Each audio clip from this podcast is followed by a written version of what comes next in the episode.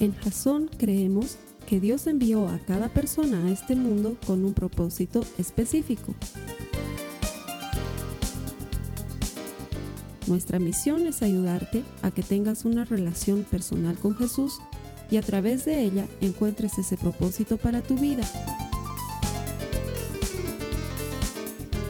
Queremos ayudarte a alcanzar ese propósito. Es nuestra oración que este podcast te ayude a tener visión, a tener jazón.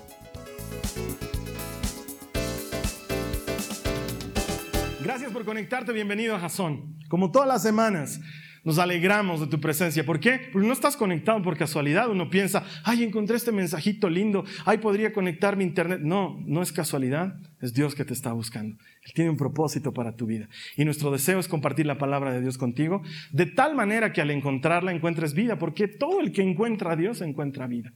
Esa ha sido nuestra oración y nuestro deseo. Cada persona que se conecte encuentre vida por medio de la eterna palabra de Dios. Así que celebrando que no estás aquí por casualidad, te doy la bienvenida y te agradezco por conectarte. A las personas que semanalmente nos reunimos aquí para hacer iglesia, también les doy las gracias por venir.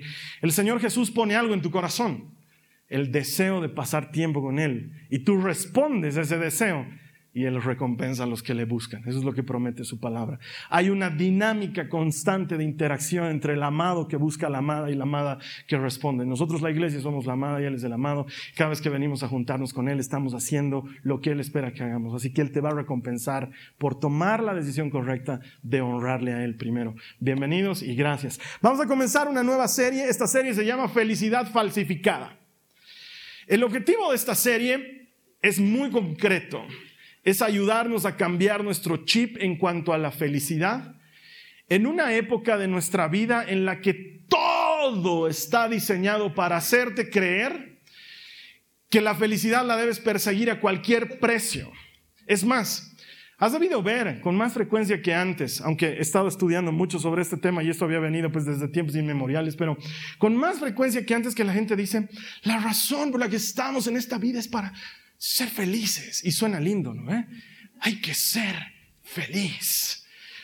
Tu deber es ser feliz, mereces ser feliz. Y entonces empieza a pesar una carga sobre nosotros y empezamos a buscar la felicidad a cualquier precio, a cualquier costo y en el camino sacrificamos y herimos y lastimamos, pero todo sea en pos de ser felices.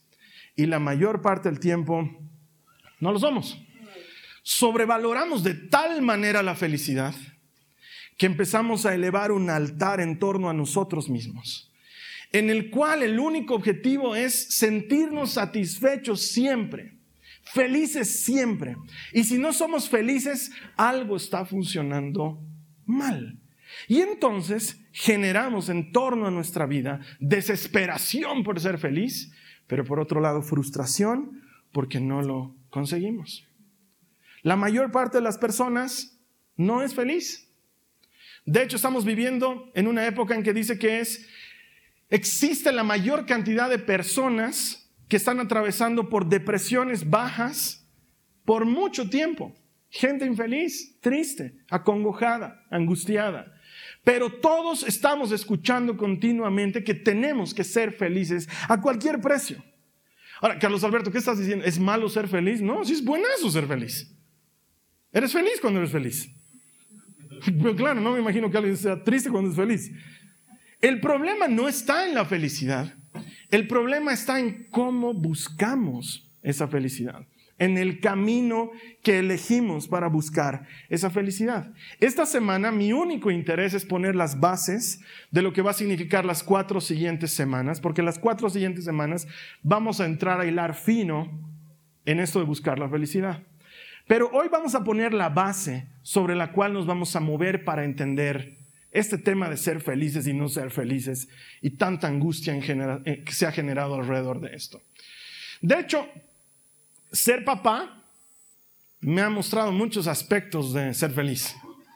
Y si eres papá, has debido entender muchos aspectos de la felicidad. Pero también has debido entender muchos aspectos del sufrimiento, y de la responsabilidad y de la angustia, porque ser papá viene con muchas otras cosas. Y cuando ves a tus hijos, en el caso mío tengo dos hijitas son pequeñitas todavía, entonces es muy fácil distinguir cuando están felices. Por ejemplo, ahora están de vacaciones y están muy felices porque están de vacaciones. Además que les dejamos hacer ciertas cosas que no pueden hacer mientras están en clases. Eh, pueden ver un poco más de tele porque cuando están en clases casi no ven televisión. Eh, pueden salir a jugar con más frecuencia porque cuando están en clases hacen muchas tareas. Eh, pueden dormir tarde, aman eso, pueden dormir tarde, tienen permiso para acostarse tarde y dormir tarde, porque cuando están en clases no sucede de la misma manera. De hecho, una de las cosas que menos les gusta en días de semana cuando están en clases es esa hora en que su mamá o yo decimos, bueno, es hora de dormir. Es como, ah, no, no. Chicas, ya es hora de dormir, por favor, diez minutitos. Mami, porfis, podemos ver tele de echadas cinco minutos, solo cinco. No, no pueden ver. Y tú notas, o sea, Muchas veces cedemos un poquito y, ok, ya, pueden ver cinco minutos, se, se ponen felices, saltan de alegría, nos abrazan, nos sus cinco minutos se les están pasando ya, véantele. Pero ellos están felices y uno como papá aprende que muchas veces, aunque puedes hacer feliz a tu hijo, hacer feliz no es lo correcto, sino que más bien detener eso es lo correcto en beneficio precisamente de ellas. Yo sé que si las hago felices todas las noches y que se acuesten a la hora que quieran, al día siguiente van a ser miserables y yo también porque les va a costar mucho ir al colegio. Claro, es difícil. Entonces al precio de la felicidad hay que hacer lo correcto. Es lo que uno debe hacer, pero la vida hoy no nos presenta las cosas de esa manera, sino es que, no, sino es que nos presenta la felicidad como todo o nada. Las premisas de la felicidad hoy son las siguientes, y sé que las has debido escuchar, si no es que las has abrigado como tuyas en algún momento. Por ejemplo, si me hace feliz debe ser bueno. No me imagino que algo que me haga feliz sea malo. Entonces, si me hace feliz, debe ser bueno. Y si no me hace feliz, debe ser malo. Porque si no me hace feliz, no me imagino que sea bueno para mi vida. Y lo asumimos como una verdad. Y entonces empezamos a caminar bajo el instinto de satisfacción solamente. Si es feliz es bueno, si me hace feliz es bueno, si no me hace feliz es malo. E inconscientemente, cualquier retraso, cualquier dolor, cualquier sufrimiento, cualquier prueba por la que pasemos, no debe ser la voluntad de Dios porque Dios quiere que sea feliz. Y como Dios quiere que sea feliz, no me imagino que Él quiera que yo sufra, entonces este sufrimiento no debe ser para mí. E inmediatamente rechazamos etapas propias de la vida que Dios permite para que mejore nuestro carácter, para que incremente nuestra intimidad con Él, para que adquiramos noción de dependencia de Dios, para que aprendamos a caminar con Él. Pero como no me hacen feliz, inmediatamente mi, vida, mi mente, mi cuerpo, todo las rechazan porque vivimos bajo el entendido de que Dios quiere que seamos felices. Ahora, no me malentiendas. No es que Dios no quiere que seamos felices, es que Dios nunca pensó o creó la felicidad para que sea la meta y el objetivo de todas las personas. De hecho, si me acompañas a tu Biblia, por favor, en Mateo en el capítulo 6, en el verso 33, vamos a ver cuál es la verdadera intención de Dios. Mateo 6:33 dice, busquen el reino de Dios por encima de todo lo demás. ¿Qué es lo que hay que buscar según Jesús por encima de cualquier cosa?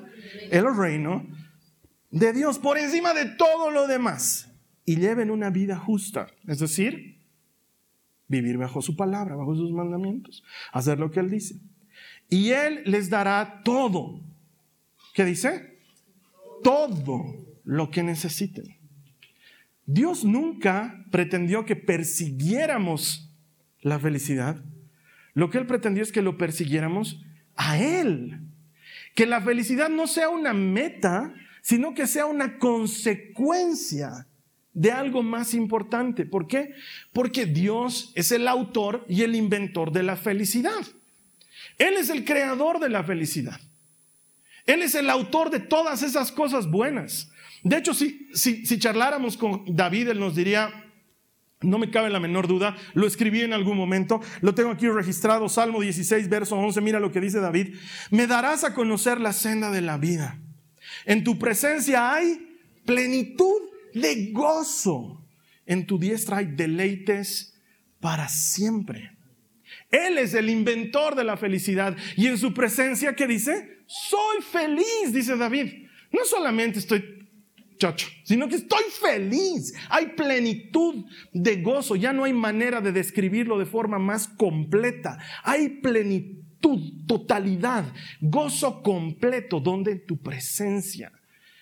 Perseguir la felicidad no tiene sentido cuando no se puede alcanzar si no es en la presencia de Dios. No había sido una meta la felicidad, había sido una consecuencia. Muchos de nosotros vivimos persiguiendo la felicidad y no la terminamos de alcanzar porque no había sido meta u objetivo o destino. Había sido consecuencia de encontrarse con alguien. Y ese alguien es Jesucristo. Y cuando te encuentras con Él, dice que hay plenitud de gozo. Tu alegría es completa. Hay placer y deleite en su presencia. Es bien interesante porque los hebreos, los judíos, se saludaban aún hoy, lo siguen haciendo con un vocablo que se pronuncia shalom y que lo hemos traducido por paz, pero que literalmente significa algo mucho más completo y complejo. Cuando una persona te saluda diciéndote shalom, lo que en realidad te está deseando es una gama de cosas, que estés bien, que tu día te sea favorable, que las actividades que desarrolles hoy te hagan sentir pleno y satisfecho, que te encuentres bien de salud, que no sientas malestar físico ni emocional. Cuando alguien te dice shalom, te está diciendo en pocas palabras que estés feliz. Y esa felicidad no se había sabido encontrar sino en otro lugar que en la presencia de Dios. Ahí cuando estás con Él, la consecuencia de estar con Él es plenitud de gozo. No es un fin en sí mismo, sino que es consecuencia de encontrarte con Él. O como lo presenta Pablo, curiosamente desde la cárcel en Filipenses, en el capítulo 4, en el verso 11 y siguientes, dice, he aprendido a estar contento con lo que tengo. Sé vivir con casi nada o con todo lo necesario. He aprendido el secreto de vivir en cualquier situación, sea con el estómago lleno o vacío, con mucho o con poco, pues todo lo puedo hacer por medio de Cristo, quien me da las fuerzas. Este Cristo que le da las fuerzas es el mismo Cristo que predicando delante de la gente, cuando habla sobre la felicidad, nos cita una serie de cosas que tú y yo hemos escuchado muchas veces. Ese pasaje que dice bienaventurados, has debido escuchar, ¿no? Eh? Bueno, pues la traducción de bienaventurados en otras versiones es felices los que.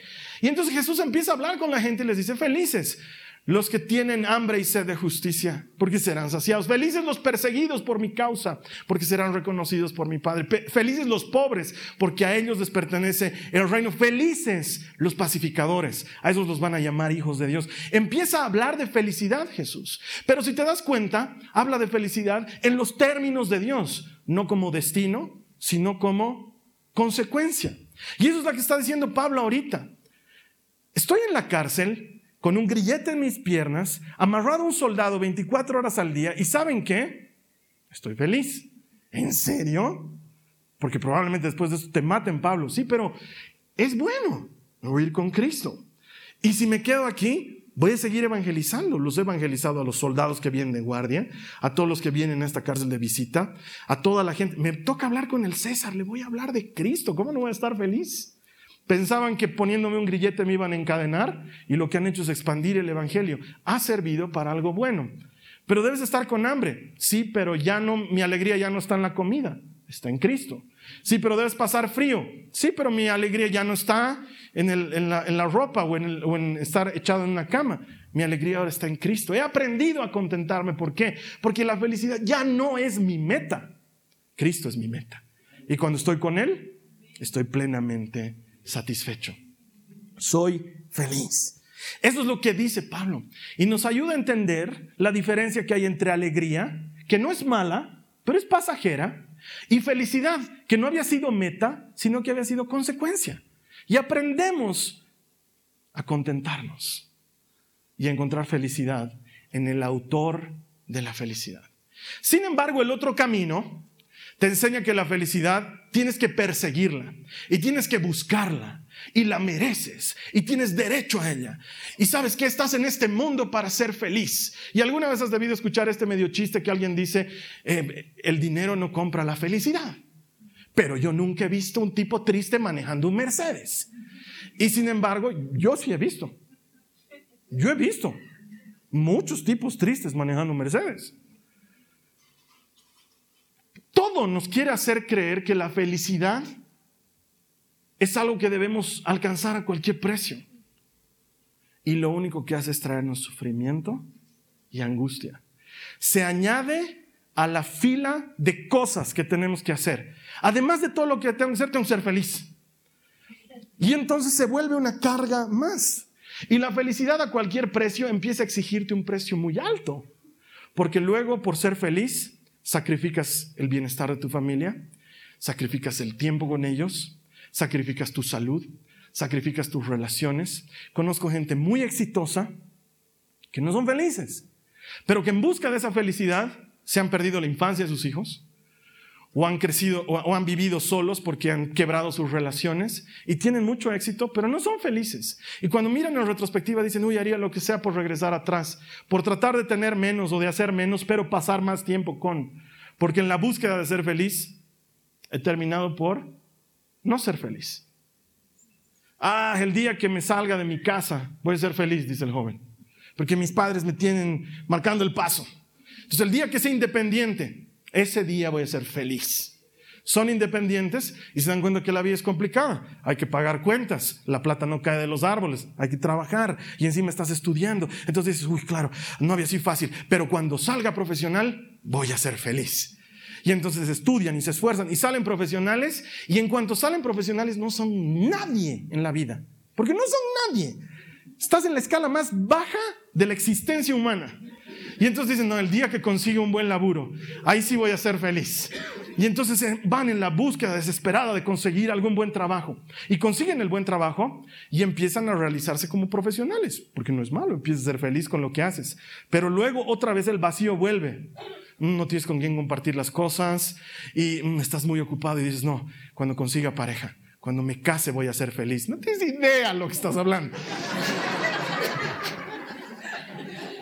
Y te casas y seamos honestos, es hermoso el matrimonio. Y claro, te hace feliz. Pero cuando pones tu felicidad en eso, luego de un tiempo entre las deudas, y las cuentas por pagar y el carácter de tu pareja y la familia con la que también te has casado, newsflash, no, el día que tengamos nuestro heredero vamos a ser felices. Hay que buscar el hijito.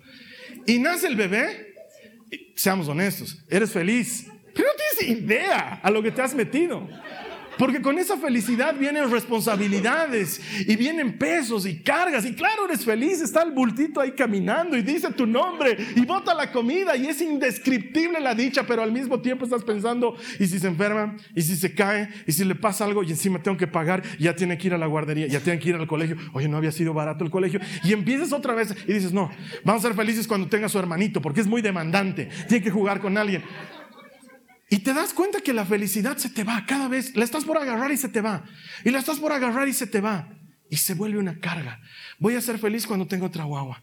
Voy a ser feliz cuando la casa sea más grande. Voy a ser feliz cuando termine de pagar el préstamo. Voy a ser feliz cuando me divorcie. Voy a ser feliz cuando no me pida pensión de mantenimiento. Voy a ser feliz cuando ya no la vea en la calle. Voy a ser feliz si me voy a otro país. Voy a ser feliz. Y nunca terminas por ser feliz.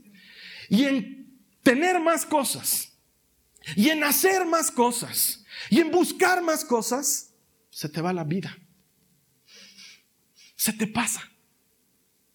¿Por qué quieres hacer lo que quieres hacer? Es que todavía no, ten, no tienes qué. ¿Te falta qué? Es que todavía no he logrado qué. ¿Qué te falta? Y luego te das cuenta que has estado persiguiendo el viento, como lo dice el autor de Eclesiastés en el capítulo 2 en el verso 17. Por lo tanto, llegué a odiar la vida, porque todo lo que se hace aquí bajo el sol es tan complicado. Nada tiene sentido. Es como perseguir el viento. ¿para qué he hecho todo lo que he hecho? Por ser feliz. ¿Para qué me he esforzado todo lo que me he Por ser feliz, por ser feliz lo he hecho. Lo más chistoso es que le preguntes a la persona, ¿eres feliz?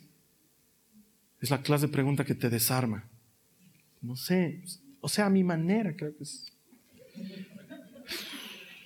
Y ser feliz entra en la mochila de cosas que estás cargando. Tengo que ir todos los días a mi oficina y rendir bien para el desgraciado de mi jefe y no hacerla renegar a mi mujer. Y encima tengo que ser feliz. Y me llega el mensajito de ser feliz es tu deber. Entonces, ¿saben que estoy cansado de todo? De jefe, de mujer, de todo. Voy a ser feliz. Y no alcanza. A estas alturas de la prédica, tú deberías estarte preguntando, ¿podemos ser felices? ¿Se puede llegar a ser feliz? Bueno, según este tipo que está en la cárcel, que se llama Pablo, dice que sí se puede. Y te cuento un poco su historia. Él nació en una provincia muy importante de Roma, en Tarso, o sea que de nacimiento él era romano. Pero no terminaba ahí, sino que él era de la tribu de Benjamín, judío por linaje, hijo de Abraham y hebreo de hebreos. Su papá desde muy chiquito le, enseñó el oficio de hacer tiendas, pero además lo mandó a la escuela de rabinos y él se transformó en un aprendiz del mejor maestro de esa época que era Gamaliel. Y cuando concluyó sus estudios se transformó en un fariseo. No solamente era un fariseo, sino que de todos los de su curso él era el abanderado, el mejor fariseo, el que más cumplía la ley, el, aquel en el que menos errores podías encontrar. No conforme con eso, aparecieron unos hippies ahí de largo que se hacían llamar los nazarenos, empezó a perseguirlos y a perseguirlos en serio. Armó un próspero negocio de guardarropía mientras él tenía las chamarras de los que apedreaban a los nazarenos. Y luego de eso, no conforme con toda esa actividad, se las ingenió para conseguir permiso de las autoridades e ir a ciudad cuanta podía, torturar matar y hacer blasfemar a cuanto cristiano encuentre. ¿Por qué? Porque como Pablo no había ningún otro. Y sin embargo, luego de haber todos, logrado todas estas cosas, Pablo dice a continuación en Filipenses 3, en el verso 7 y adelante, dice, antes creía que esas cosas eran valiosas, pero ahora considero que no tienen ningún valor debido a lo que Cristo ha hecho. Así es, todo lo demás no vale nada cuando se lo compara con el infinito valor de conocer a Cristo Jesús, mi Señor. Por amor a Él, he desechado todo lo demás y lo considero basura a fin de ganar a Cristo y llegar a ser uno con Él. Pablo había pasado, como muchos de nosotros, su vida entera buscando la felicidad a la forma que le habían enseñado. Te lo voy a poner en términos que tú y yo podamos entenderlo hoy, porque todas las credenciales que te he dado pueden sonar a nada, ¿sí? Pero es este chiquito que ha nacido en una casa bien, en una familia bien, con unos papás bien, que lo han hecho estudiar en un colegio bien, ¿sí? Cuando se ha graduado del colegio con honores, el mejor alumno del curso, el más querido y el más reconocido, habiendo participado en todos los recitales de teatro del colegio y habiendo ganado premios intercolegiales por sus actividades, sus papás hacen un gran esfuerzo y lo mandan a estudiar al exterior. Y este muchachito, luego de cuatro años de estudio esforzado, vuelve con un maravilloso título en Stanford. Sus papás están orgullosos. Llega y consigue, como buen joven profesional, un trabajo junior, pero en una carrera apasionante como es la banca. En pocos meses ya tiene un auto, está trabajando y codeándose con gerentes y se le ofrece la posibilidad de hacer una maestría. Y acepta esa posibilidad y saca su maestría nada más y nada menos que en Harvard. Entonces ya vuelve con más credenciales y más prestigio y se pone de novio con una de las magníficas. Es un chico de sociedad, gana un buen dinero, tiene una novia hermosa, un auto espectacular, trabaja en una gran empresa, tiene un negocio próspero Y no conforme con todo eso, decide hacer su doctorado y saca un doctorado en Oxford. El tipo tiene todas las credenciales, pero no es feliz. Tiene todo lo que necesitaría para ser feliz bajo el criterio de todos los demás, pero hay algo que sigue vacío ahí adentro. Entonces conoce a Cristo. Y cuando conoce a Cristo se da cuenta que todo esto otro que tenía antes, que antes para él era valioso, ahora no vale nada. De hecho, con las disculpas más profundas a todos los que están viendo este video y a todos los presentes, voy a utilizar el mismo término que utilizó Pablo al escribir la carta, que los traductores la han vuelto más, sí, más educada para que los lectores no se sientan agredidos. Pero Pablo dice, después de haber estudiado tanto y haber vivido tanto y haber acumulado tanto, todo esto era de gran valor para mí hasta que he conocido a Cristo. Y comparado con Cristo es caca. Eso dice Pablo, literalmente. Es excremento, es desecho comparado con conocer a Cristo. Tenía todo esto otro y no era feliz. Ahorita no tengo un mango en el bolsillo y estoy feliz. No sé si mañana me van a cortar la cabeza o no. Estoy feliz. Tal vez me suelten. ¡Wow!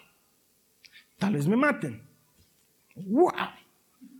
Estoy feliz porque he encontrado el secreto. El secreto se llama Cristo. La felicidad no había sido una meta, había sido la consecuencia de conocer a alguien alguien que sí llena y que sí satisface. Y entonces, por Cristo, todo lo otro lo tengo por basura.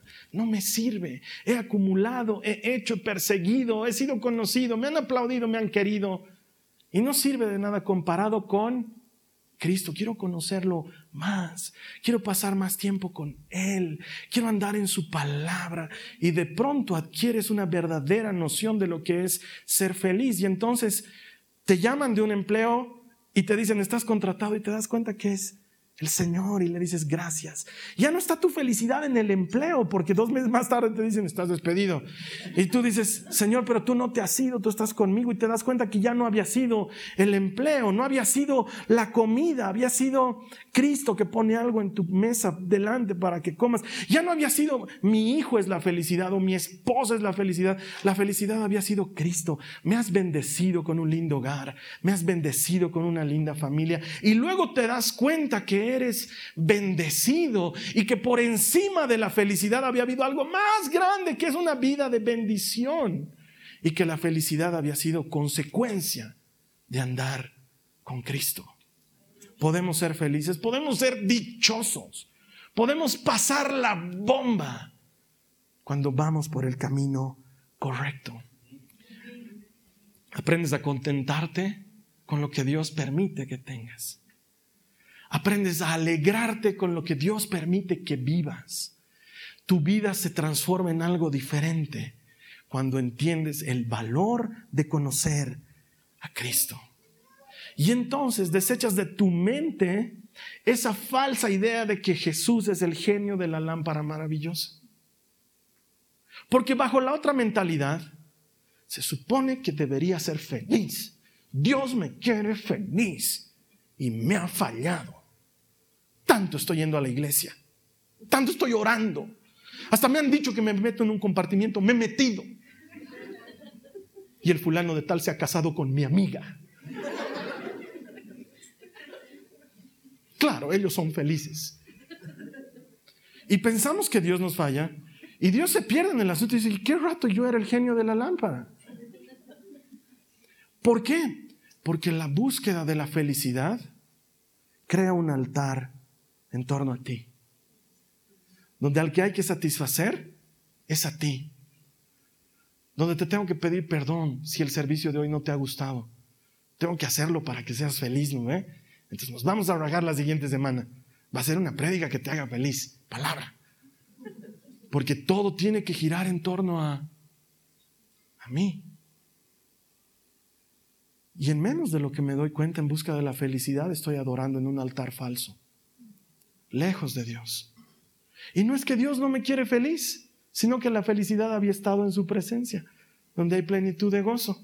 Pero yo he empezado a caminar lejos de la felicidad, buscando otras cosas que nunca terminan por satisfacerme. Es urgente cambiar ese chip, porque no es que Dios no quiere que seas feliz, es que nos hemos ido a ser felices otro lado. Nos hemos ido lejos a ser felices. Y con razón, no somos felices. Y luego la gente te mira y te dice, no te entiendo, tienes trabajo, estás sano, tus hijos son lindos, ¿por qué no eres feliz? Tú mismo dices, ¿por qué no soy feliz? Y eso te deprime, peor todavía. Tengo todo para ser feliz y no soy feliz y peor te deprimes. Y luego ves al triste, desgraciado, que no tiene tres mangos, está feliz. Entonces, ¿por qué no puedo ser feliz como él? Porque hemos ido a buscar felicidad al hueco incorrecto cuando la felicidad había sido no una meta, sino la consecuencia de encontrar a Cristo. Hay cosas en mi vida que han pasado que han sido muy difíciles. Pero luego cuando miro en retrospectiva, no cambiaría nada de lo que me ha pasado. Ni esos momentos difíciles. Porque han terminado por hacer el Carlos Alberto que soy hoy. Sufrimientos, privaciones, enfermedades, muertes, dolores, escasez. Han terminado por forjar el tipo de persona que soy hoy. Y sin embargo también reconozco que en esos momentos de dolor, de enfermedad, de necesidad, Jesús estuvo ahí. Pasé tiempo con Él, sentí su abrazo protector, sentí su mano generosa. Muchas veces Él guardó silencio por mucho tiempo y no le escuchaba pero sabía que estaba ahí. ¿Cómo rechazar todo eso a título de Dios quiere que sea feliz? A veces como papá me toca poner cara de severo hasta que terminen de comer lo que tienen que comer. Les haría felices que les diga, ya no coman, comen Skittles. Y serían felices, pero no estaría haciendo lo correcto. A veces Dios tiene que ser severo. Eso no significa que no quiera que seas feliz. Eso significa que quiere lo mejor para ti. Aprender a ver a Dios de una manera diferente, no como mi satisfactor de necesidades, sino como el autor y consumador de mi fe, hace toda la diferencia. Las próximas semanas vamos a hilar fino en esto de la felicidad. Vamos a hablar de ejemplos concretos que hoy día me he reservado de hacer y de situaciones propias de la vida que hoy día he querido dejar de lado. Y vamos a ver la respuesta de Dios para cada una de esas situaciones. Y te garantizo que no solamente vas a saber identificar la felicidad verdadera de la falsificada, sino que además la felicidad va a dejar de ser una paranoia en tu vida y se va a transformar en la consecuencia de encontrarte a menudo con Jesucristo. Mientras tanto, ahora, ¿qué tenemos que hacer? Orar. ¿Por qué? Porque probablemente tú y yo hemos estado yendo detrás de dos conejos y dice que cuando uno persigue dos conejos no atrapa ninguno. Tal vez eso es lo que ha sucedido. Cerrar nuestros ojos y decirle al Señor, ya no quiero perseguir lo incorrecto, quiero buscarte a ti y a tu reino. Y entonces voy a estar completo. Si es tu deseo, te voy a invitar a que cierres tus ojos y ores conmigo. No vale imaginar la oración, hay que orar la oración. Cierra tus ojos, ora conmigo al Señor. Señor Jesús, he estado buscando en lugares incorrectos y de formas incorrectas la felicidad. Y me doy cuenta, Señor, que en mi afán por ser feliz me he apartado de ti. Señor, estoy frustrado y esto me ha producido angustia. Cuando veo todo a mi alrededor, veo que me has bendecido y aún así no soy feliz. Quiero volver a ti, reenfocarme en ti y buscarte a ti. Por sobre todas las cosas, buscarte a ti. Porque sé que en ti hay plenitud de gozo y encontrándote a ti, Señor, tengo todo lo que me hace falta. Te doy permiso, Señor, corrige mi rumbo, cámbialo, de donde sea que haya estado yendo, corrígelo y enfócame a ti, para que vaya en pos de ti, para que siga tus pasos y camine tras de ti. Te doy gracias, porque sé que tu deseo para mí es mucho mayor que la felicidad y que estando contigo no me falta nada. Gracias Señor Jesús. Amén. Amén. La siguiente semana vamos a seguir en esto de la felicidad falsificada. Tal vez quieras compartirle este mensaje a alguien más que conoces. Yo conozco un par de personas que hacen muchas cosas y no son felices. Y les voy a compartir un poco de esperanza. Haz tú lo mismo. ¿Qué tal si le compartes a alguien más? Esto que le puede no solamente traer norte, pero esperanza, ayudarle a enfocarse en lo que verdaderamente, verdaderamente vale la pena. Y luego así, cuando nos volvamos a juntar la siguiente semana, tú vas a tener algo que celebrar y yo también, que todo el que encuentra a Dios, encuentra vida. Esta ha sido una producción de Jason Cristianos con propósito. Para mayor información sobre nuestra iglesia o sobre el propósito de Dios para tu vida, visita nuestro sitio web www.jason.info. Allí encontrarás muchos recursos para animarte en tu relación con Dios, enseñanzas, nuestro blog, prédicas y mucho más. Te lo deletreamos www.jazon.info. También puedes visitarnos en nuestro sitio en Facebook www.facebook.com barra Que Dios te bendiga abundantemente. Muchas gracias.